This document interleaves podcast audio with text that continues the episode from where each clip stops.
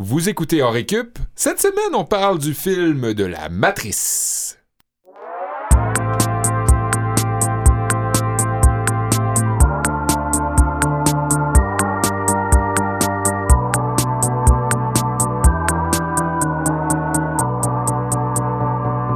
Bienvenue à tous en récup. Je m'appelle Olivier Bradette et je suis en compagnie de Sébastien Blondeau et Kevin Breton et on est très content de vous recevoir aujourd'hui. Euh, ça va les gars? Ouais. Moi, je suis juste toujours épaté de, de, de l'ouverture de Sébastien Blondeau. Avec C'est un- toujours à, à parfait mi-chemin entre le doute et l'assurance. Il nous regarde après en faisant une Oui, face. c'est correct. ça, Ouais, c'est- ouais, ouais, c'est ça- ça, le sujet de la bon, semaine. c'est bon, ça qu'on parle aujourd'hui. On, on La- va regarder celle-là, c'est beau. La matrice. La matrice, c'est un bon choix. On parle de la matrice aujourd'hui. Hey, c'est c'est quand même incroyable. Ça fait 20 ans que ce film-là est sorti. Ça va faire 20 ans exactement le 31 mars. Ouais. C'est sorti, Kevin nous le répétait aujourd'hui, en 1999. Ouais. Déjà, quand même. Vous rappelez-vous de, de la sortie euh, Ben, c'est ça, moi, que j'essayais de me demander si je l'avais vu au cinéma ou si j'étais trop jeune. Moi, je me Euh. rappelle pertinemment d'avoir vu la suite Matrix Reloaded au cinéma avant même, Avant. Reloaded. avant même d'avoir vu Reloaded. Matrix original. Ouais, ah ouais. hein? Ouais. Ah ouais. J'avais absolument rien compris, là. Ben, c'est sûr. c'est une mauvaise idée. Mais Hey. Oh, ben, euh, oui, excuse- excuse-moi de te couper, c'est juste pour euh, permettre à, à notre invité de, de prendre place autour de la table. Euh, notre invité Samuel Gagnon Thibodeau, euh, qui, est- qui est avec nous. Euh, salut Samuel. Salut, mais merci de l'invitation, c'est super cool. Vraiment content que tu sois là. Euh, tu es féru de science-fiction et tu travailles dans le domaine du cinéma aussi. Ouais, exactement. Euh, Donc, euh, cinéphile et concepteur sonore à mes heures, euh, la fin de semaine et la semaine et les soirs. Cool. Mais, euh, ouais. Donc, on va parler de la philosophie de la matrice avec toi aujourd'hui. ouais, exactement. C'est un terreau extrêmement fertile euh, pour la philosophie. Ce film-là, on pourrait en parler Ouais. pendant 4 heures de temps et plus encore.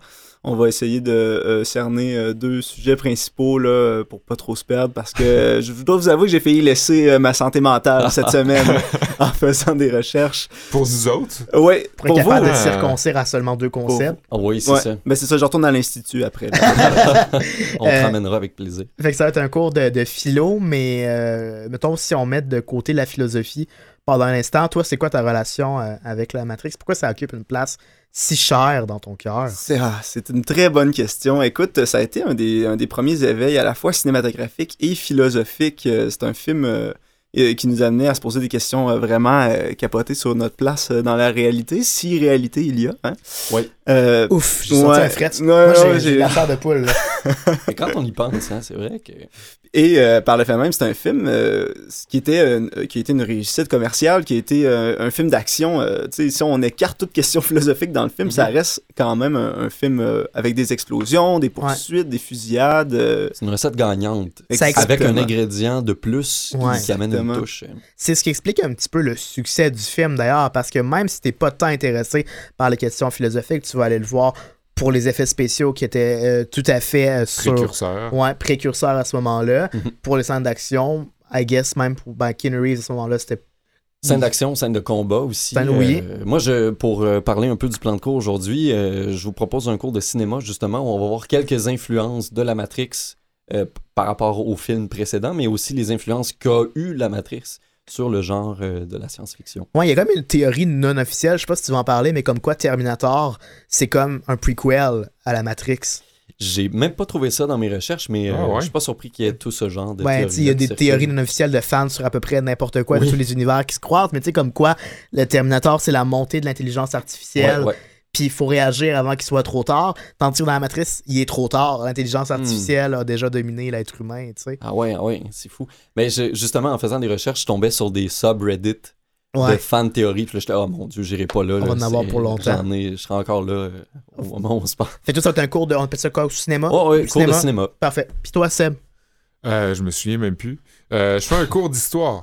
Ben oui. Ouais, ouais, je commence ça euh, avec Ben oui, c'est toi qui ouvre la journée. Ben en oui, autant l'histoire euh, pour le contexte historique du film, mais aussi l'histoire du film en tant que tel, là, parce Mhm. qu'on se raconte des histoires dans la vie. Hein. Ouais. Puis ben, euh, ce, cette- ce film, ce film-là, c'est une histoire qui a eu écho, euh, comme on vient de dire, euh, qui a fait grand écho. Et puis ben, euh, je vais dire pourquoi. Dans le fond, je vais, je vais vous donner euh, ma, ma petite explication euh, du, du- du- du- du- de pourquoi ça a fait écho dans l'histoire. Euh, mais toi, euh, Kevin, mon, mon cher acolyte, Ah oui, tu as un cours aussi, toi, Kevin? Non, moi, j'ai rien préparé, je suis désolé. Ah, bon, Ben oui, j'ai préparé. En fin de journée, on va avoir un cours euh, de politique. On garde toujours le plus lourd pour la fin. Parce que à- c'est à- comme le jour 7, là, euh, jeudi après-midi. C'est ça. aller jouer dehors, puis euh, maths. Puis, euh, Mais c'est que la matrice a quand même été précurseur sur bien des thèmes politiques aujourd'hui, Mm. notamment les fameux fake news, la question de toujours remettre en doute la réalité à laquelle on est confronté. La matrice a été avant-gardiste à ce propos-là sur bien des égards. Puis tellement qu'il y a des gens qui. Mais oui, mais à tort et à raison, dans le sens que des, certaines personnes ont instrumentalisé ou détourné le sens premier de la matrice pour, Ouais. à des fins politiques. Si Hmm. tu dors pas à la fin de la journée, Seb, je vais tout t'expliquer ça. Ok. Promets ouais. pas dormir. Seb est fatigué aujourd'hui. Ouais, je suis Ouais. tellement fatigué. Qu'est-ce qui se passe? Je sais pas, avec les vies euh, euh, abracadabrantes qu'on a. euh, C'est ça, hein? Ce Ouais. sera d'ailleurs euh, le sujet de. Ben, réécoute notre épisode sur les congés, Seb. Ouais. D'ailleurs, on vous invite, si vous n'avez pas écouté nos précédents épisodes, à aller le faire tout de suite. Ouais. Que ce soit sur CISM, sur Canal M ou sur la plateforme de podcast de votre choix. On est là, on est vraiment content. iTunes, euh, iTunes, Google Play, Google Play, Spotify depuis très récemment. Balado On Québec. Donc franchement, euh, aucune raison de nous manquer. Puis on commence la journée de cours, la cloche va sonner pour le premier cours, un cours de philosophie avec Samuel. Non, non, c'est moi qui commence T'as raison, t'as raison, un cours d'histoire avec. Sébastien Ouais. Blondeau. Bon, eh bien le bonjour à tous. Euh, je vous raconte l'histoire de la Matrice. Donc, si vous l'avez pas déjà vu, si vous n'avez pas fait vos devoirs et que vous n'avez pas vu ce film-là, On vous l'avait dit la semaine passée d'aller écouter le film. hein. Exact. La Matrice euh, numéro 1, le film 1 qui est, à mon avis, le meilleur. Hein? Euh, Ouais, ben, ouais. Pas juste à mon avis, à la Ouais, vie. la de- vie générale. La là. critique général. aussi. Euh, donc, ça raconte quoi? Ça raconte l'histoire euh, d'un pirate informatique qui est contacté, euh, pirate informatique pour, euh, pour euh, ceux qui le sauraient pas, c'est un hacker, euh, qui est contacté euh, par des inconnus qui le mettent en garde contre des hommes à cravate. Donc ça, c'est la prémisse. Dans les premières minutes, on s'en rend compte. On lui donne rendez-vous donc sous un pont euh, pour ensuite l'amener voir un gars qui lui offre deux pilules. Ça vous semble bizarre, mais dans le film, c'est tout à fait normal. Une pilule rouge, une pilule bleue.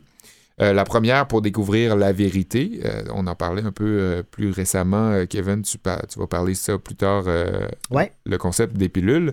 Euh, et la deuxième, la bleue, donc pour euh, rester La dans le confort. érectile. Ah, quoi? Non. oh boy, c'est malaisant. Euh, la rouge, le donc. silence qui a suivi cette, Eh oui. cette joke. C'est malaisant. Euh, c'est- C'était C'était-tu trop? délicieux, non. Est-ce qu'on refasse l'épisode au complet? On recommence Donc, tout, la pilule rouge qui est pour découvrir la vérité. Et la, Ah, Mathieu fera pas de dessin cette fois-là. et la pilule bleue pour rester dans le confort de l'ignorance. Donc, Euh, il choisit bien sûr la rouge pour découvrir la vérité parce que sinon le film s'arrêterait là. Euh, c'est la vérité, c'est quoi? C'est que le monde dans lequel il vit, ben en l'occurrence le monde euh, dans lequel le spectateur qui voit le film vit aussi, euh, ben ce n'est qu'une simulation informatique. Euh, c'est un mirage dans le but unique de contrôler les humains. Donc, C'est un peu comme si on voyait juste une captation de, de- du jeu vidéo Les Sims. C'est super drôle que t'en parles C'est parce ça. que je me posais exactement la même question. Quand que- je- ben, j'ai vu la Matrix très tard dans ma vie. Ça fait juste deux ans, je pense, que je les ai écoutés avec ma copine. Puis j'ai l'impression aussi que, en fonction de l'âge que t'as quand t'écoutes ce film-là, t'as une réaction différente. là. ben, c'est sûr. Mais quand je jouais aux Sims, à l'âge où la Matrix est sortie, pas mal, je me disais justement, OK, moi je contrôle un sim, puis je dis comme d'aller au frigo, puis après d'aller jouer dehors, mais est-ce que moi je suis le sim de quelqu'un, d'une entité supérieure? Eh oui. La réponse est sûrement oui. Eh, peut-être. Ben ouais, t'es le sim de Dieu.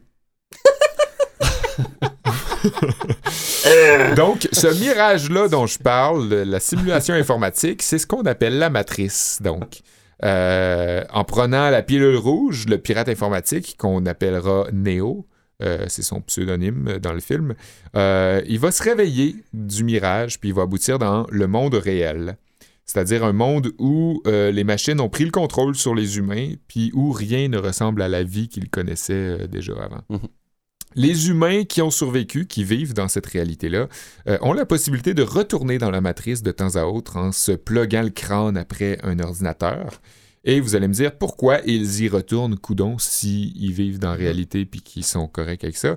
Ben, c'est pour aller chercher de l'information, aller stalker des personnes, aller s'ostiner, se battre pour leurs opinions politiques et faire des choses qu'ils peuvent pas vraiment faire dans la vraie vie. Vous allez me dire c'est saugrenu, là, mais euh, c'est pas mal ça qu'on fait avec Internet euh, aujourd'hui. Donc, euh, euh, Neo va apprendre tout ça assez rapidement, puis en même temps, ça presse un peu parce que ben, il est censé sauver l'humanité, c'est ce qu'on va lui dire. C'est donc Neo qui sera l'élu. C'est intéressant à savoir parce que Neo, après ça, on va savoir que c'est un. Comment on dit Pas un anagramme, là, mais un. Oui, un anagramme. De- un anagramme. The One, pour Neo. One, ouais, ouais. mais aussi de l'hébreu Owen, Ah, ça, je savais pas. si on vire à l'envers. Et Owen, en hébreu, apparemment, ça veut dire élu. Ah, Donc, ben, tiens. euh, hein, hein, tout est dans tout. À dire qu'un sobriquet sur Internet peut avoir tellement d'influence sur la Ouais. vie d'un gars. Hein? Hein? Mhm. Euh, ben oui, euh, c'est c'est tout ça qui a conduit sa, sa C'est destinée. même qu'ils l'ont choisi, je pense. Je pense que Ils ont scanné les sobriquets sur le web. Ouais, ouais. Ah, moi, je pense qu'avec... Avengers euh, 76, mon, non. ouais, mon nom de forum, Demon Legolas 666. Necromancer J'aurais 12, pas non.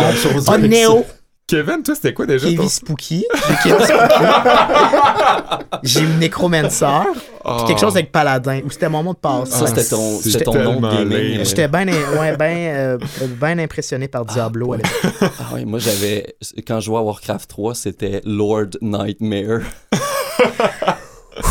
Oh, wow, c'était vraiment un joke, là. Ouais, c'était vraiment un joke, là. Ah, le Seigneur wow. Cauchemar. Entre-temps, on va rencontrer les méchants qu'on va appeler les agents. Et euh, Ouais. bizarrement, ben, c'est euh, une espèce de programme antivirus, là, dans le fond. là, C'est de même qu'on va les présenter. Mais ça symbolise pas mal le gouvernement ou le, mettons, Big Brother ou Mhm. le, le- le service secret. Euh, donc, c'est c'est un peu comme ça la symbolique de Ça la fait un chose. petit peu Men in Black. Ouais. Tu sais, il y avait le costume complet, les lunettes de soleil, ça faisait un peu Men in C'était un Black. peu dans les mêmes Les années agents aussi, ouais. gouvernementaux, ouais. C'est que vrai. le film est sorti. Puis, euh, ben, eux autres, ben, ils vont se mettre à magouiller pour retrouver Neo puis sa gang, puis euh, pour, pour pouvoir soutirer de l'information puis en tirer profit. Donc, encore là, ça fait penser un peu au gouvernement aujourd'hui, puis à Big Brother, Mm. qui veut soutirer des informations pour en tirer profit. Euh, le film, je vous mets en contexte, est sorti en 1999, mais il se passe aussi en 1999 dans la, dans la matrice, en fait Dans la simulation. dans la simulation. Euh, donc, ça veut dire que euh, si, on, si on le disait pas déjà dans le film, on le verrait de par euh, les codes vestimentaires. Ils vont être, oui, tantôt très neutres, donc peu d'indices, mais aussi, mais d'un autre côté, il y a tout le style gothique qui va euh, reprendre d'assaut avec euh, les, les costumes de cuir et aussi le- le- l'espèce de, de scène underground qu'on va voir euh, en parallèle avec la vie de Mhm. pirate informatique de Neo. Donc, euh, tout ça nous donne des indices, mais c'est des indices assez grossières. Là où ça va être assez clair qu'on est en 1999, ben, c'est avec les téléphones cellulaires à flip, Ouais. les Nokia là, euh, vrai, oui. en il forme de banane. téléphone. Le téléphone a une place Il a, il y a une importante. très grande importance. Et euh, aussi, ben, les écrans d'ordi immenses euh, qui vont être là. Cathodique. C'est ça, avec euh, l'espèce de d'écran vraiment dangereuse pour les épileptiques. Euh, les disquettes dont on avait oublié l'existence, Mhm. mais qui étaient euh, très présentes à cette époque-là. C'est d'ailleurs avec ça que Neo va faire son, sa marchandise illégale euh, informatique. Donc, Euh, donc c'est ça, c'est ces éléments-là qui vont vraiment nous pl- placer dans cette époque-là. Je, je me suis posé la question, si le film avait été produit en 2019, ben, c'est bien sûr que ça aurait eu une esthétique différente. Ça aurait été peut-être un peu moins cyberpunk. Mm. Euh, le clash entre euh, le monde réel qui est dans le futur puis le monde de la matrice aurait été moins grand peut-être. C'est vrai. Ouais. On caricature moins. Tu sais, à l'époque, on caricaturait très mal les hackers. Là. Ouais, c'est ça. Là, euh, aujourd'hui, les hackers, euh, j'ai l'impression que la moitié du monde est hacker. là. À moins que ce soit, oui, c'est ça. À moins que ce soit Régent Tremblay qui le produise, qui l'écrive comme les jeunes loups. Ce sera un hacker qui est tout en train sobre. de baiser. genre. Oui. Ouais, c'est ça. Euh, Aujourd'hui, on a le téléphone dans la main, puis tout le monde est sur Internet. Internet prend comme. euh, et, et dans notre, et non seulement dans notre quotidien, mais il est au bout de chacune de nos réponses. Ouais. Euh, tandis que dans le temps, ben, c'était pas tout le monde qui avait Internet euh, à la maison. C'est pas tout le monde qui avait un ordi. Mais J'ai l'impression que c'est ça, c'est- ces deux mondes-là, virtuels et la réalité, se, se s'immiscent de plus en plus un dans l'autre. Ouais. Le, téléphone puis nos appareils ont Ouais. une agentivité qui nous font passer d'un monde à Ben, c'est l'autre. peut-être qu'on est un peu moins dans. On est de moins en moins dans Matrice, puis de plus en plus dans, dans la communication avec euh, les machines. Mhm. Hein? Peut-être qu'à la fois, on l'est de moins en moins, mais de Et- plus et en de plus. ouais, c'est ça. Puis, ben, dans le fond, euh, l'autre année euh, de, de mise en contexte, c'est 2199, ou du moins à peu près dans ces eaux-là, comme on le dit dans le film. C'est l'année dans laquelle on vit notre vie réelle, euh, celle du moins qui va être prônée dans, dans- dans le film, là, qui va, dont on va dire que c'est la vie réelle. On campe nos personnages dans un monde dystopique. Euh, pourquoi? Parce que les machines ont pris le contrôle sur euh, l'humanité. Et euh, ben, l'humain est en mode survie. Il va être reclus sous terre dans une ville cachée qu'on appelle Zion Mhm. ou Sion en français, qui est une référence biblique. À- dans le temps, dans la Bible, on, on parle de, de Jérusa- Jérusalem, de la cité de David aussi, de la montagne de Sainte, euh, la montagne sainte. Euh, donc ça, c'est c'est- c'est des références bibliques qui vont peut-être être dans la capsule, la chronique à Samuel. euh, dans- On va sûrement les effleurer, philosophie. inévitablement. Et les marqueurs de temps pour cette époque-là, ben, c'est des affaires euh, qui n'existaient pas vraiment à l'époque. euh, des écrans plats, euh, des, euh, des robots, des, des- des machines dotées de... de- Twitter? des- ou de Pour Twitter. vrai, il y avait comme une version de Twitter à ce moment-là. Ah ouais? Ouais. Ben, il y avait aussi ben, les, les machines qui étaient dotées d'intelligence et de, de- d'instinct. Donc, Mhm. euh, c'était une Intelligence chose artificielle. une chose qui n'existait pas vraiment à l'époque. Euh, puis, ben, euh, ben c'est ça. Ben, c'est, des trucs qui vont se retrouver dans cette dimension-là qui est notre, notre futur, ou peut-être, l'espérons, on l'espère pas que ce soit notre futur, mais c'est le futur du film, ou du moins le présent, tout dépendant dans lequel on se... J'espère que c'est pas trop compliqué, hein? Non, on se Euh, souvient, ben, c'est très bien C'est expliqué. une mise en contexte et euh, ben euh, ça va vous permettre de mieux comprendre par la suite ce que euh, Samuel euh, et, et toi euh, Olivier et toi Kevin euh, Mhm. vont nous, nous va, va, va- va faire référence à Ça- ça- de pour. le prochain cours va parler des prépositions en français. Et de comment ne pas finir une phrase avec une préposition. Euh, Merci euh, Seb de te sacrifier comme ça pour mettre en contexte. T'es comme notre élu. J'ai écouté, ouais c'est ça, j'ai j'ai T'as même écouté la j'ai écouté le euh, film semaine. huit fois cette semaine juste pour être sûr de bien expliquer. Ouais, euh, back à back en plus là, dans la même journée. Ben, très bien fait, t'as très bien fait. C'est pour ça que je suis fatigué. The Matrix is everywhere. It is all around us. Even now, in this very room. You can see it when you look out your window or when you turn on your television. You can feel it when you go to work, when you go to church, when you pay your taxes. It is the world that has been pulled over your eyes to blind you from the truth. What truth? that you are a slave, Neo. Like everyone else, you were born into bondage, born into a prison that you cannot smell or taste or touch. A prison for your mind. Ah, la douce voix de Lawrence Fishburne qui vient de nous révéler presque mot pour mot euh, l'allégorie de la caverne, qui est vraiment un thème euh, central. On pourrait même dire que la matrice, c'est une réécriture de l'allégorie de la caverne euh, de point de vue moderne, en fait. C'est c'est comme euh, le, le- le remake. Ouais, que- en quelque sorte. Ouais. si, euh, si Socrate euh, avait pu, si Platon avait pu faire euh, une version euh, filmique euh, à son époque, je suis sûr que ça ressemblait un peu à la matrice. S'il y avait eu les moyens cinématographiques, mais quelqu'un qui a pas fait son cégep, mettons, puis qui sait pas c'est quoi l'allégorie de la caverne? Euh, écoute, euh, si vous pensiez que le segment de Sébastien Blondeau était compliqué, là, attelez-vous parce qu'on part. Alors, l'allégorie de la caverne, euh, c'est en fait si on prend, euh, par exemple, un être humain à sa naissance et qu'on le lie, qu'on la- qu'on l'attache au fond d'une caverne, donc on lui met des chaînes et on le force à regarder un mur en face de lui. ok? Donc, ce mur-là, sur lequel on va projeter des ombres. Et lui, tout ce qu'il va voir de, son enfance jusqu'à l'âge adulte, c'est des ombres sur un mur qui vont bouger. Et pour lui, ça va être ça, sa réalité. Donc c'est pour lui tout son monde, tout ce qu'il connaît, tout ce qu'il a toujours vu, c'est ces ombres-là. Ces ombres-là, pour lui, ce ne sont pas des ombres, c'est la C'est la réalité. C'est sa conception de Ouais. la réalité. Si, s'il les a nommés, il les a nommés, mais pour lui, c'est tout ce qui existe. Mhm. Et supposons qu'un de ces êtres humains-là parvenait à se libérer de ses chaînes et qu'il décidait de sortir de la caverne, qu'est-ce qui arriverait? Alors il se met à escalader, c'est une épreuve difficile, il a probablement pas marché depuis sa tendre enfance, il va ramper jusqu'à la surface, il va arriver à la surface et là, il a passé toute sa vie dans la noirceur. Qu'est-ce qui va arriver? Il va être ébloui par le soleil. Il ne pourra pas voir ce qu'il y a autour de lui. Il sera pas capable de discerner les formes, les arbres. Déjà, déjà il sait pas c'est quoi une forme, il sait pas c'est quoi un arbre. Il n'a a rien vu d'autre qu'une surface plane. Et là, peu à peu, sa vision va s'habituer. Il va commencer à discerner euh, les alentours, va La voir les animaux. Exactement. Mhm. Et là, il y a deux options possibles. Soit il va embrasser cette nouvelle réalité-là, puis la reconnaître comme étant sa nouvelle réalité à lui, ou il va retourner dans la caverne, épuisé par ce qu'il vient de voir, en refus total de cette nouvelle réalité-là. Alors, c'est un peu ce qui va arriver dans la matrice. Néo pourrait représenter cette personne-là qui va sortir de la caverne. Donc, dans l'allégorie de la caverne, naturellement, le soleil va représenter la connaissance, euh, ce que Morpheus tente d'apporter à Néo. Et on voit très bien ce que ça fait dans le film. Le premier contact euh, qu'ils ont ensemble chamboule déjà la vie de Néo pour toujours. Mhm. Et lorsqu'il va l'amener euh, dans cette immense pièce blanche, là, si vous avez vu le film, là, ça Mhm. ressemble un peu à la salle d'attente chez mon dentiste. C'est super inquiétant. Puis là, en tout cas, tu te fais provoquer par un gars. Puis en tout cas, c'est vraiment... Comme tous les dentistes Ouais. le font. Ça va être 2000 piastres si tu veux faire remplacer son plombage.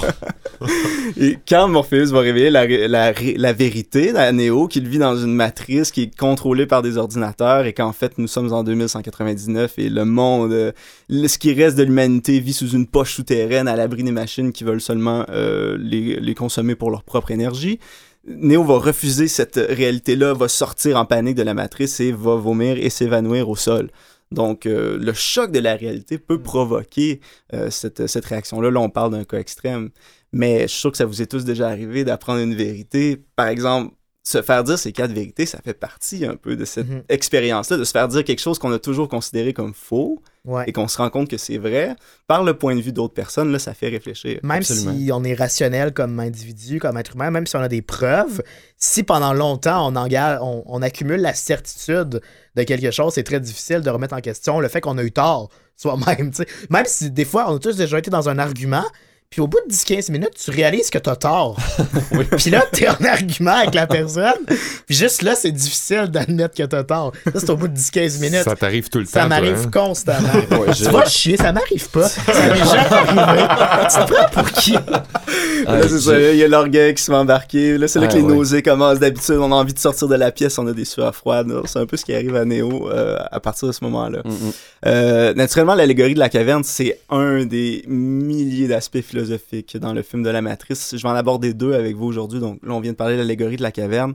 Je vais aussi parler de la théorie de la simulation, donc qui est, euh, je dirais, de plus en plus prenant. En fait, ça fait 20 ans que la Matrice est sortie, mais ça n'a jamais été aussi euh, vrai, peut-être... Ça n'a jamais été aussi théorisé qu'aujourd'hui, en fait. La théorie de la simulation. Alors, pour euh, les néophytes, là, attachez-vous parce que ça part.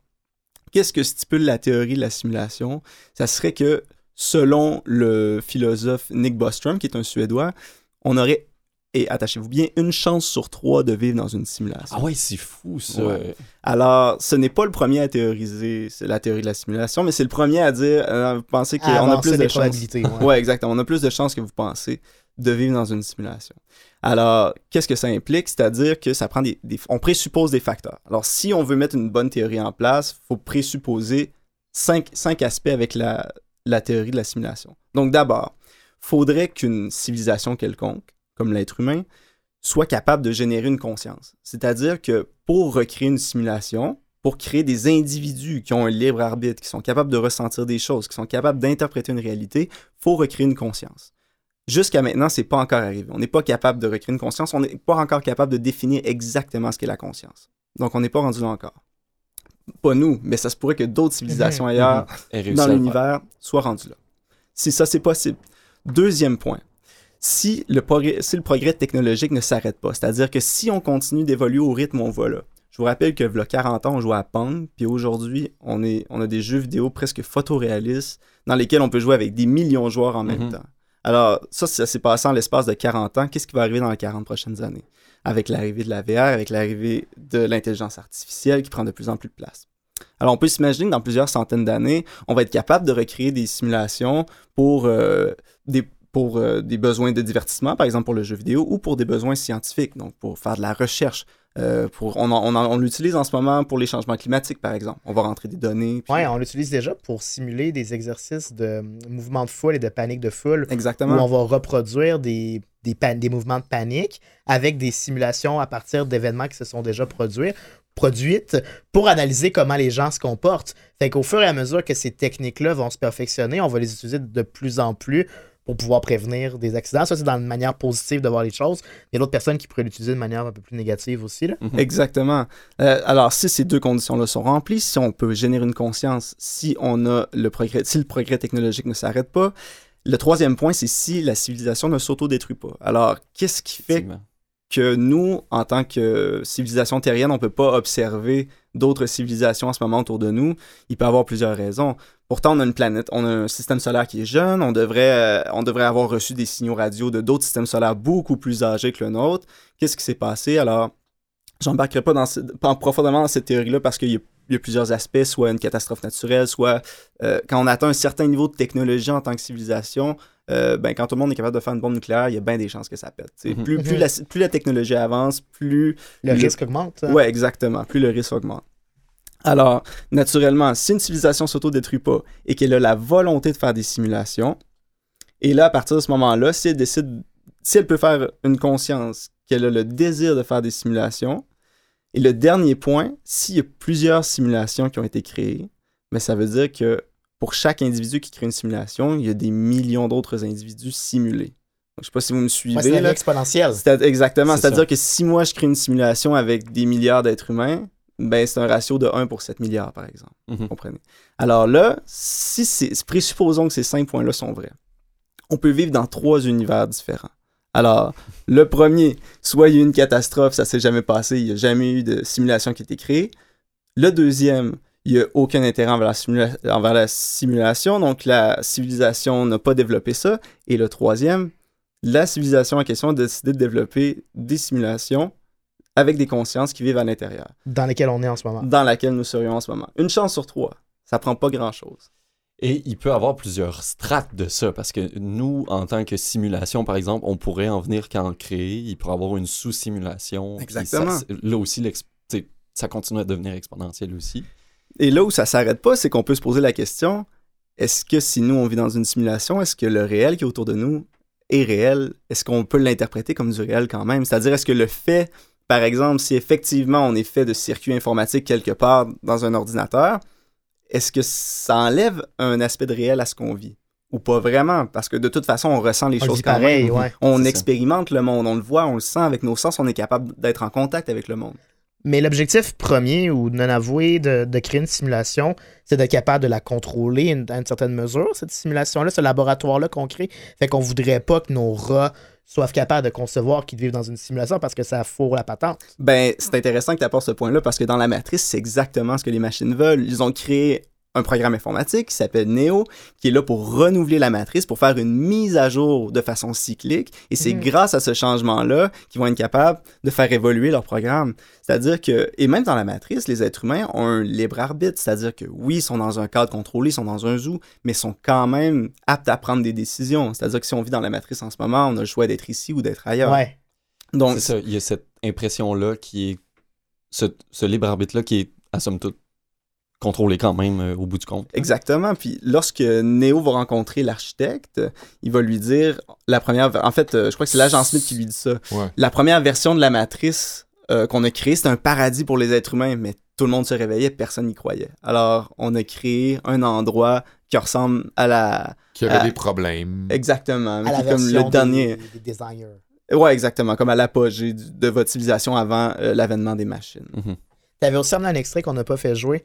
Je Oui. trouvais ça pertinent de nous faire entendre ce segment-là du film. Exactement. Right now, we're inside a computer program. Is it really so hard to believe? This.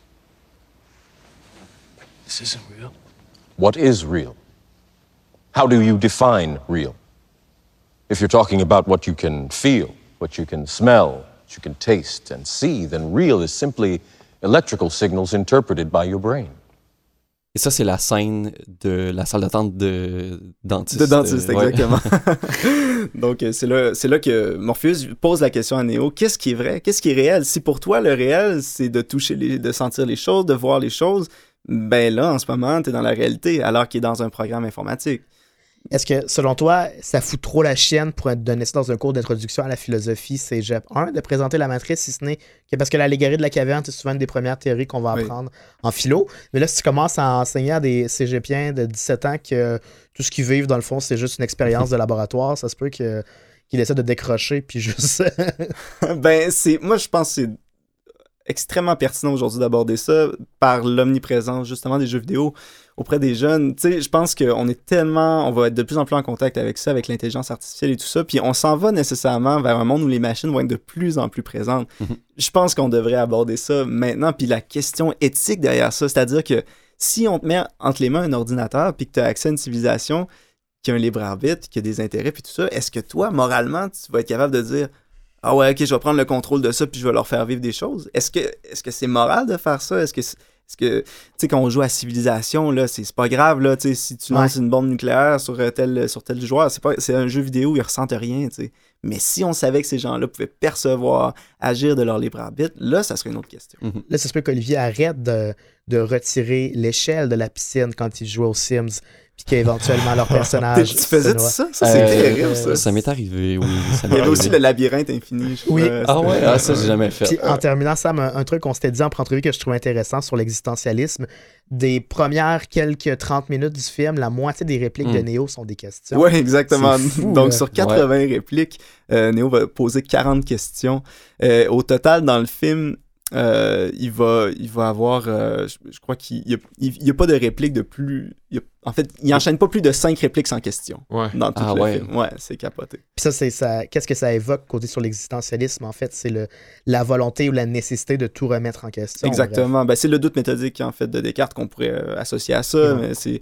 euh, je sais que je ne sais pas aussi... de- Ouais. Bon, donc, Tout ce que je sais, c'est que je ne sais pas aussi. Exactement. Fait que c'est, c'est un peu euh, la base du- de douter pour accéder à la connaissance, c'est-à-dire de rejeter tout ce que l'on sait.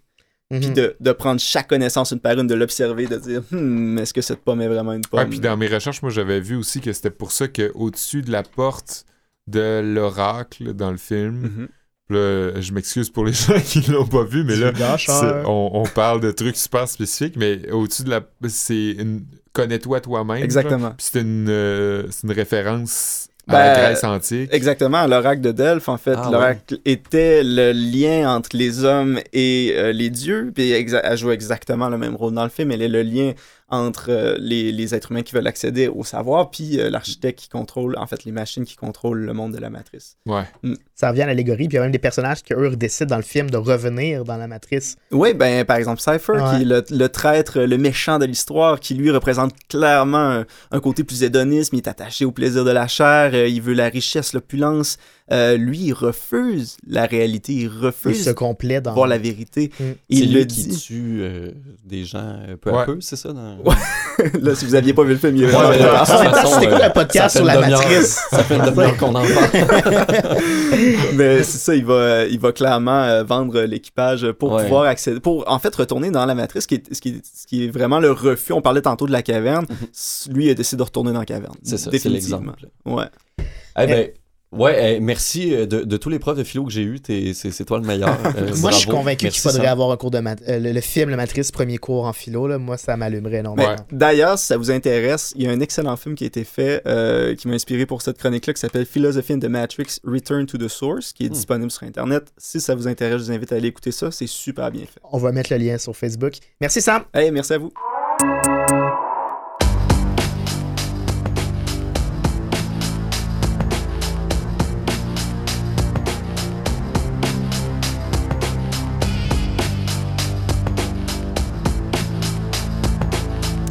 Certain que dès les premières notes de cette pièce musicale, vous vous êtes revu dans la Matrix euh, avec euh, Neo qui, euh, qui est en scène de combat pendant que cette musique-là joue. C'est une pièce qui s'appelle Clubbed to Death. Et j'ai choisi d'ouvrir ma chronique avec cet extrait-là pour corriger une croyance qui semble laisser planer un doute sur qui a composé cette musique-là sur Internet. C'est Rob Dugan, qui est un producteur australien qui est établi au Royaume-Uni, qui fait beaucoup de musique de ce genre-là, un peu trip-hop, euh, euh, avec des, trucs, euh, des, des sonorités très orchestrales. Et il y a beaucoup de gens qui pensaient que c'était Moby qui avait produit la pièce. Et moi-même, j'étais un de ceux-là. J'étais, hey, c'est vraiment une bonne tune de Moby. ben non, c'est Rob Dugan, sachez-le. Euh, ben, la pièce, euh, comme euh, beaucoup d'autres pièces dans le film, se sont retrouvées un petit peu partout après. Euh, J'aurais pu faire jouer une autre chanson aussi comme introduction. J'aurais pu faire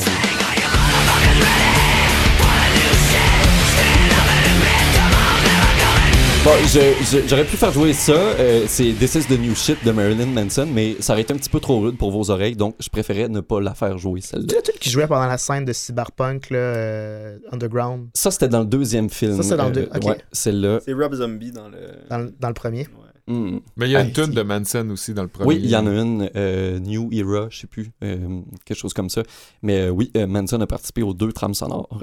Donc, un petit cours de cinéma aujourd'hui où on va rapidement passer en survol quelques aspects euh, marquants de la Matrix. Si je vous dis Matrix, à quoi vous pensez si vous pensez justement à cinéma, technique cinématographique? Ben, la fameuse scène des bullets, là. Ben Bullet oui, c'est sûr, le bullet time, ça la c'est scène au grand ralenti. ah ouais, ouais. Euh, même si vous n'avez pas vu le film, euh, puis que vous êtes resté à l'écoute, euh, ben merci d'être là. mais vous avez déjà tous vu des références de Neo qui évite les balles de l'agent. C'est même pas l'agent Smith, c'est un autre agent, mais Ouais. c'est pas l'agent Smith. Mais genre John ou. Ouais, c'est ça, un des, des- personnages secondaires. Là. On, on le voit partout, c'est une scène culte qui cartonne à tout coup. Puis l'équipe de créateurs a réalisé vraiment une prouesse technique pour l'époque, faut le dire quand même. Les procédés de scène de fusillade au ralenti avaient déjà été vus dans des films plus vieux, ça c'est certain. Par contre, l'avancement de la technologie informatique dans les effets spéciaux a permis au créateur John Gaeta et le studio Manex Visual Effects d'aller vraiment plus loin pour le film de la Matrice. Euh, le studio où a été tournée la scène a été entièrement recouvert d'écran vert. Il y a 120 appareils photo qui ont été disposés en suivant la trajectoire circulaire autour de Neo. Euh, puis, euh, Sam, si tu as des, des- des- des détails techniques que, que- que tu veux compléter. Est-ce que gêne-toi t'étais là, pas. Sam, je pense, la journée Oui, euh, j'étais euh, production assistant Ah à oui, l'époque. c'est ça, c'est J'apportais des cafés à Néo. Ah ouais, quand même. Et euh, c'est ça. Le, en fait, il y a des caméras bon, qui, qui filmaient ma- la séquence, mais les 120 appareils photo ont aussi été déclenchés à des intervalles très très courts. Et ça, ça nous a donné des frames. Euh, en langage cinématographique, un frame, Ouais. c'est une image fixe qui constitue ensuite le vidéo qu'on écoute à 30 images secondes. Sauf que en ayant seulement 120 photos de la scène de ralenti qui dure un bon 10 secondes, 10-12 secondes, on n'avait pas assez d'images. Eh bien, euh, c'est là où justement la prouesse informatique euh, arrive en scène. Le traitement informatique a permis ce qu'on appelle l'interpolation. Et ça, c'est une analyse par ordinateur des images de séquence qui tiennent compte des images précédentes et des images suivantes. Les logiciels d'effets spéciaux ont pu euh, générer des images additionnelles qui se plaçaient entre chacune des images qui ont été captées avec les 120 appareils photo. Ça, ça nous a permis, là je dis nous comme si j'étais là, ça a permis à l'équipe de justement d'allonger cette scène-là pour que le mouvement soit fluide et spectaculaire comme on le voit. Donc ça, c'est vraiment un des icônes de ce film-là. Ça s'est retrouvé un peu partout. Si vous avez joué à des jeux d'action, euh, euh, des jeux vidéo comme Max Payne, Ouais. il y a le- la mécanique de bullet time qui est là, euh, vraiment, Moi, j'avais vraiment à entendu- outrance. j'avais vu dans une vidéo YouTube où ça, ça en parlait qu'il avait fait en premier les, les premières scènes du film avec le budget total de ce qu'il y avait, là, 10 millions, je pense. Le budget de mémoire était de 60 millions pour le film. Ouais, euh, à la fin, mais au début, il y avait Mm. 10 millions, puis ils ont fait les premières scènes en premier.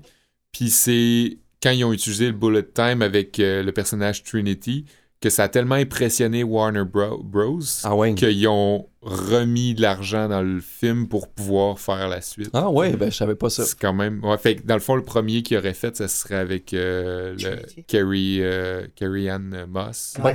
Pour, La, euh, la- comme première scène de ouais, bullet de, time. de bullet finalement. time, ouais, Mhm. c'est ça. Alors que celle qu'on reconnaît le plus, C'est c'est elle celle de Neo. Neo. Ouais, qui a été euh, même parodié, tu sais, on l'a retrouvé Cent- dans les Scary Movies, dans, 100 000 fois. Ah dans oui. Conquer Bad Fur Day aussi, Partout, le jeu partout. vidéo, ouais. Partout, partout, ouais.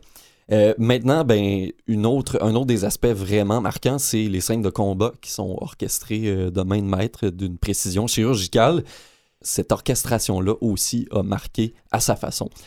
C'est le célèbre chorégraphe d'arts martiaux euh, Yuen Hu Ping, désolé Mhm. si je prononce mal, qui a entraîné les acteurs et les cascadeurs pendant un gros six mois, précédant le début du tournage. Et les grandes productions hollywoodiennes avaient pratiquement jamais vu ça à l'époque. Ça, ça a créé un précédent aussi dans la préparation physique des acteurs euh, pour jouer un rôle. Euh, c'est sûr qu'il y a un grand nombre de rôles qui requièrent, oui, une préparation physique, que ce soit pour se muscler, se développer en endurance ou pour sa coordination, mais la plupart du temps, l'entraînement physique dure quelques semaines, voire deux ou trois mois. Six mois, c'était vraiment du jamais vu. Sam en parlait tantôt, euh, des aspects psychologiques qui sont vraiment euh, partout dans ce film-là. Il n'y a pas eu qu'une préparation physique pour les personnages, il y a aussi eu une préparation psychologique. Les réalisateurs, les, les frères, euh, à l'époque les frères, maintenant les sœurs Wachowski, ont fait lire euh, le livre de Jean Baudrillard à tous les acteurs, euh, en tout cas du moins les acteurs principaux. Et c'est d'ailleurs euh, le livre qu'on voit dans l'une des premières scènes. Oui, hein? euh, Néo ouvre le livre, euh, en fait, qui est comme creux. Il y a, il y a Ouais. un genre de double fond, je sais pas, puis il y a des trucs à l'intérieur. Et c'est le livre de. Jean Baudrillard qui est, qui est là. Ouais. Maintenant, comment le film se situe par rapport à d'autres films, euh, par rapport au monde réel versus un monde virtuel aussi, on n'en a pas encore parlé. Il y a le film Existence, qui est sorti en 99, aussi par euh, le réalisateur canadien David Cronenberg. Pour vous expliquer, parce que ça, je pense que ça a été un peu moins vu. C'était plus comme un film de série B.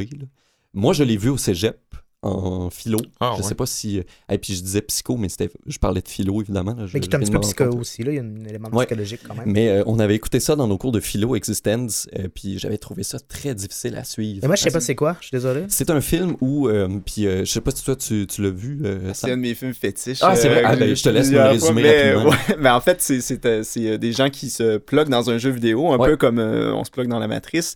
Et là, ils doivent euh, résoudre le jeu vidéo qui est un peu comme en, en réalité virtuelle, comme on se parle là. T'as t'as vraiment l'impression d'être là. Tu t'oublies un peu que t'es plugué. Et là, euh, pour ceux qui l'ont pas vu, on volera pas le punch, mais c'est euh, à l'image d'Inception. C'est Ouais. des couches et des couches et des couches d'interprétation. c'est quand même assez ah, particulier pardon, que ce soit sorti le même, Même la année? même année, Ouais. Mhm.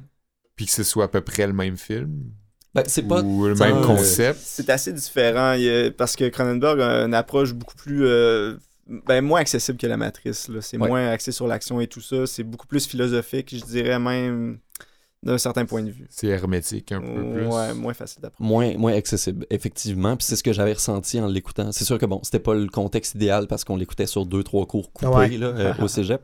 Mais euh, ça aurait peut-être mérité une deuxième, voire une troisième écoute pour bien assimiler tout ce qui est, tout ce qui est véhiculé dans ce film-là, finalement. C'est assez dense. Mais c'est à voir aussi, euh, si vous aimez le genre avec la Matrix, avec Inception, t'en parles aussi, c'est clairement un film qui nous plonge dans un monde virtuel au point où on confond la réalité puis Mhm. le virtuel aussi. Et il y a tellement de références aussi. On parlait des scènes de combat. Il y a beaucoup, beaucoup de références avec les scènes de combat, entre autres avec Morpheus et Neo, l'agent Smith et Neo. Euh, beaucoup de films, euh, si vous voulez, là, je vous en liste quelques-uns qui ont inspiré euh, des scènes de combat de, dans la matrice. Fist of Legend, Tai Chi Master. Euh, ça ressort beaucoup, là, ces deux films-là, mais il y a aussi des références à Iron Monkey ou Once Upon a Time in China. Et euh, le chorégraphe euh, de Kung Fu qu'on nommait tout à l'heure, euh, Monsieur Wu Ping, a travaillé entre autres sur Tai Chi Master qui est sorti en 1993. Et là, tu as mentionné Iron Fist, c'est la, la série de Marvel, le personnage de Marvel? Pas Iron Fist, Iron Monkey. Ah, ok, excusez. Quoique, il y a peut-être des références dans, ce film, dans, dans cette série-là. J'ai trouvé plusieurs euh, références euh, mutuelles sur euh, le site qui s'appelle Everything is a Remix, qui a une chaîne YouTube qui est aussi sur Vimeo. Mhm. Je vous encourage à aller écouter des vidéos de ça. Vous tapez Everything is a Remix avec n'importe quel nom de film que vous voulez, puis vous allez trouver tout plein de parallèles comme ça avec plusieurs films. Et puis ça peut vous aider à voir justement qu'est-ce qui peut influencer ou qu'est-ce qui rend certains films euh, une, une- comme référence. influence ou une Ouais. référence dans leur domaine finalement. Alors, euh, dernière petite question en terminant finalement pour finir le cours d'aujourd'hui. Est-ce que cette chronique était réelle? Une chance sur trois. Une chance sur toi. Je vais prendre un moment pour juste concevoir ce qui vient de se passer. puis essayer de réfléchir si, dans un- si je suis dans un monde euh, réel, peu importe ce qu'on ce qu'on va penser de, des notions philosophiques et existentielles euh, qui, soutiennent la matrice et ses nombreuses questions philosophiques. Il reste que dans le monde concret où on vit aujourd'hui, que ce soit une simulation ou non, une chance sur trois, il reste que ça, ce film-là a eu une incidence dans le monde politique euh, qui déborde vraiment les salles de cinéma. Il y a plusieurs groupes qui se sont réappropriés, ont détourné le sens des simulations et de la fameuse pilule rouge sur des proportions que je pense que même en 1999, on n'aurait pas pu voir. Fait que moi, mon cours d'aujourd'hui, c'est un cours de politique pour comprendre comment ce blockbuster de 1999 a donné, probablement involontairement, bien des munitions à des négationnistes Hmm. et à d'autres disciples du fake news. La fameuse pilule rouge, on en a parlé abondamment aujourd'hui. Depuis son apparition au cinéma, c'est devenu un item culturel, grosso modo, en grande partie grâce euh, à Internet. Dans le film, on le rappelle, elle est présentée euh, avec la bleue par, Morpheus. Euh, Sinéo prend la bleue, il se réveille dans son lit, il continue à faire des rêves, à croire ce qu'il a bien envie de croire. Tout, tout s'arrête, puis il peut continuer à bien dormir. S'il prend la pilule rouge, je le cite verbatim, tu restes au pays des merveilles et on descend avec le lapin blanc au fond du gouffre et tu obtiens la vérité. Seulement, rien de plus. Petite parenthèse, euh, on parlait tantôt de Pilule Total rouge? Recall, Ouais. puis je viens de voir, Mhm. selon Wikipédia, je sais pas ce que ça vaut, mais c'est ça, il y a juste la pilule rouge dans euh, Total Recall. Ah. Il n'y a pas de bleu parce que dans le fond, il y a juste besoin de prendre la rouge. C'est ça, il y a juste besoin de la prendre ou, ou non. Là, donc, euh, C'est peut-être un shout-out euh, à Total Recall parce que je sais que dans la Matrix, ils ont fait plusieurs références. Il y a des références à Alien, à Men in Black, euh, puis à plusieurs autres grands films de science-fiction. là. fort possible. Il y a juste plein de références. Tout le monde s'inspire l'un l'autre éventuellement. là. Ouais, ouais. Toi, tu m'inspires, Kev. Merci Ah oui. Seb. Cette fameuse pilule rouge-là, il y a plusieurs groupes, souvent de droite, très souvent antiféministes, qui se sont réappropriés le dilemme entre la pilule bleue et la pilule rouge pour convaincre les personnes opposées à leurs idéaux qu'ils vivent dans l'ignorance, dans, dans le Ah oui. mensonge, dans la matrice. Le mouvement a tellement gagné en popularité que si vous allez sur Reddit puis que vous avez le malheur de tomber sur le subreddit, vous allez être parmi les, trois, les quelques 300 000 membres qui se consacrent aux théories des Red Pill et de ses vérités. Il y a un YouTuber qui a choisi comme pseudonyme, pseudonyme la fameuse pilule rouge sur une chaîne qui compte pas moins de 81 000 abonnés, où il dit lever la vo- le, le voile chaque, dans chacune de ses vérités sur des vérités déconcertantes de notre réalité qui s'attaquent aux élites, aux médias, etc. Ça a été drôle qu'il s'appelle genre Red Pill, mais qu'il fasse juste passer des vidéos de chats. c'est- ça la réalité. Ouais, c'est ça. Plus, puis plus souvent qu'autrement, la fameuse euh, vérité cachée, euh, c'est que le féminisme, c'est une idéologie néfaste. Euh, puis qu'en avalant la pilule rouge, on pourra voir comment tout ce qu'on a entendu sur la domination outrageuse et oppressante des hommes sur les femmes, ben, c'est juste une fabrication euh, machiavélique de l'esprit, en fin de compte. Les personnes euh, qui sont appelées à prendre la pilule sont, euh, de vérité sont souvent malheureux, célibataires, puis un peu inconscients, selon les adeptes, que la source de leur malheur, en fait, ben, c'est la déconstruction du modèle social typique de l'homme et des femmes et du rapport détruit entre ces deux personnes qu'il est nécessaire de rétablir pour enfin pouvoir fourrer. Bref, on est loin de la de théorie bon et du dilemme initial proposé par Morpheus entre l'illusion et la vérité. Au mieux, on est plus dans l'interprétation de deux vérités, là, euh, ou encore une vérité puis un, un mensonge de garçon frustré. Fait qu'on comprend que c'est une des premières dérives possibles qu'un glissement sémantique de la, matrice peut provoquer ou entraîner. Puis il y a un excellent article du magazine Vulture en février 2019 qui en parle plus abondamment. Ce qu'il faut comprendre, c'est qu'avec son succès populaire, ce film-là a réussi à faire croire à énormément de gens que peut-être que tout ce qui les entoure, c'est faux. C'est peut-être la fable de la caverne, mais comme si la caverne, c'était une caverne dans une caverne, dans une caverne, Mm. dans une caverne, puis que si tu sortais puis que tu voyais le soleil, tu remettais en question le soleil aussi. Bref, un genre de scepticisme sans fin, un genre de fétichisation du contre-intuitif, puis une genre de méfiance absolue. Puis les événements qui ont suivi le, le dévoilement du film ont rien fait pour calmer l'espèce de paranoïa collective. On peut penser au bug de l'année 2000, survenu quelques mois après le dévoilement du film. On se demandait est-ce que la matrice va finalement se briser le 31 décembre 1999 puis on va À cause des ordinateurs. à cause des ordinateurs. Avez-vous eu de quoi, vous autres, au, au bug l'an 2000 Hmm. Euh, Ah, Mathieu avait mal à la tête, notre technicien. Il y avait déjà l'âge d'avoir mal à la tête. Moi, euh, en 2000, j'avais au 10 jour d'avant. ans, fait que euh, je pense que j'étais probablement couché, puis je me suis réveillé le lendemain. Moi, je me souviens qu'on jouait à la fureur euh, dans le salon. C'est mon, plus- mon souvenir, souvenir. du bug. euh, ouais. Est-ce que tu te rappelles qu'en ce moment-là, les, les Américains étaient en pleine campagne électorale? Al Gore contre George Bush. Oh mon dieu, c'était l'époque aussi. Parce que ça aussi, c'est évocateur de la matrice, parce Ah que euh, c'est une victoire qui a été euh, très, très contestée, parce qu'en fin de compte, Al Gore avait récolté plus de, de votes, Ouais, ouais, de voix au suffrage populaire. arrivé, que George Bush, mais qui, bon, au, au comptage électoral était supérieur. Donc les gens se demandaient, mais qui tire les ficelles? Donc on a commencé à remettre plus en doute, pour le meilleur et pour le pire, le, le système. Puis évidemment, ben, il y a le 11 septembre 2011. Source 2001. infinie- 2001, oui. Non, c'est le 11 septembre 2011, alors que j'ai fait brûler mes le 11 septembre 2001, une source infinie de conspiration. Puis encore là, on a instrumentalisé la pilule rouge de Morpheus à des fins politiques.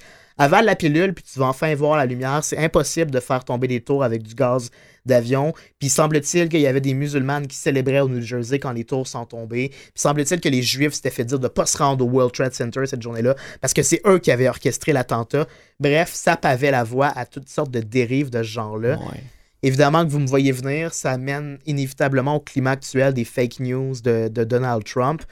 Ça a involontairement pavé la voie aux supporters de, j'allais dire, de, Fo- de Fox News, de, des fake news mis de l'avant par... euh, Ouais. Oh, la c'est ça, bon lapsus Ouais. freudien. Lapsus véritable.